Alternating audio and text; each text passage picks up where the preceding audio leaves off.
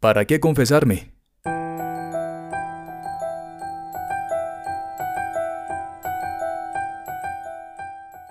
No se trata de pasar un rato asustado con el sacerdote, o de estarse muriendo de vergüenza por los pecados que le voy a confesar al Padre.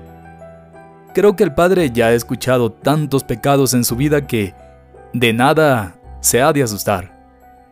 Se trata, y esto es lo más importante, de lograr una conversión, entendida la conversión como el acto por el cual, una vez analizada la vida, llegas a un punto en el que te das cuenta que las cosas no van bien. Logras ver que de alguna manera, o por las circunstancias en las que te encuentras, que se ha transitado por el camino equivocado y que ahora quieres cambiar. No para quedar bien con los demás, sino por el bien propio.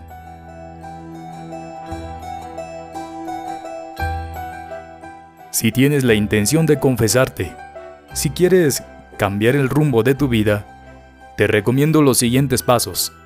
Son los pasos que generalmente se recomiendan para poder tener una buena confesión.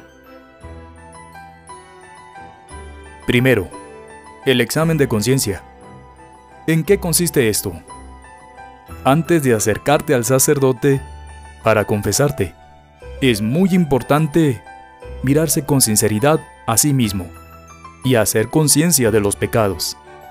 De ahí el nombre de examen de conciencia.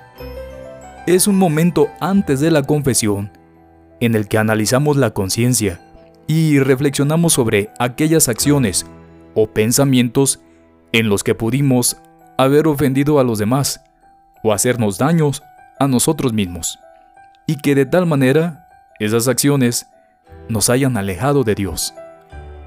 Ahora que todo está en Internet, puedes buscar cómo hacer un examen de conciencia, y ahí encontrarás varias formas y métodos.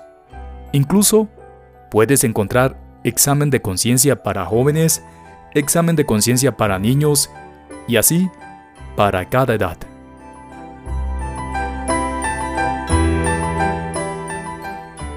Segundo, el arrepentimiento.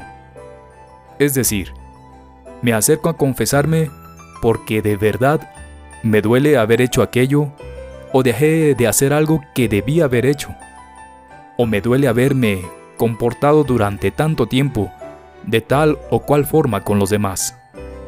Generalmente, este arrepentimiento se da cuando nos damos cuenta de que tal o cual estilo de vida me alejó de mi relación con Dios.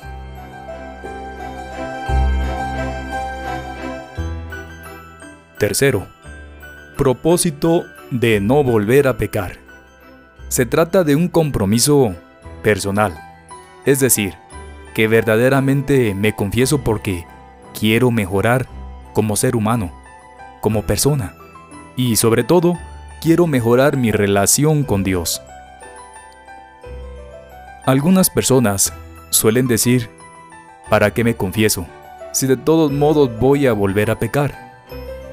Pensar así es como si dijéramos lo siguiente, ¿para qué tomo una pastilla para la gripa si de todos modos me va a volver a dar gripa? Pensar así, por supuesto, que resulta absurdo.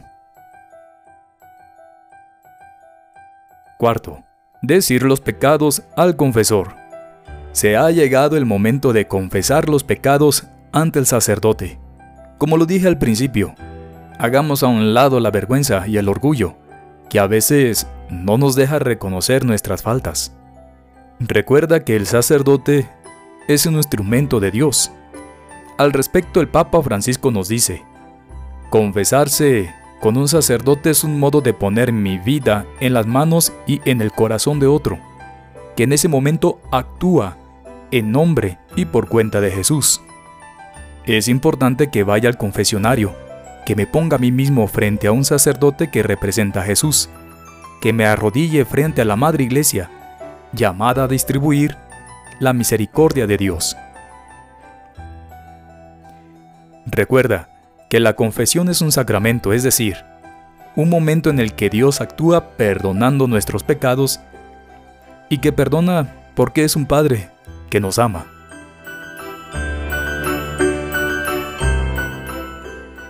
Quinto, recibir la absolución y cumplir la penitencia.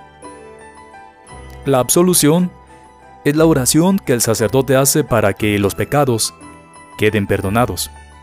Por supuesto, es el momento más hermoso, es donde se recibe el perdón de Dios. La penitencia, por otro lado, son actos por los cuales se reparan las consecuencias causadas por las faltas cometidas. Pongo un ejemplo.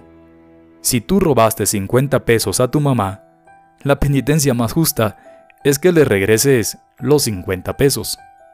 Pero aquí entra las diferentes circunstancias. Si tú eres un niño y no trabajas, será imposible esa penitencia. Por lo tanto, se cambiará por otra que el niño pueda hacer. A cada caso con sus circunstancias, el sacerdote sabrá qué penitencia impondrá, que por lo general son oraciones o alguna otra cosa más.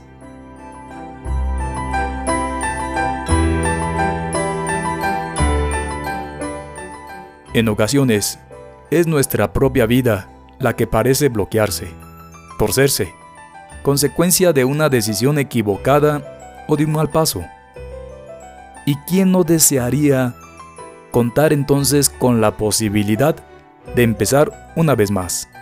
Esa posibilidad existe gracias a la bondad de acudir al sacramento de la confesión, para alcanzar así la certeza de que Dios nos perdona y nos anima a volver a comenzar. Recuerda la parábola del Hijo Pródigo. El Padre siempre está esperando el regreso del Hijo para perdonarle y manifestarle su amor.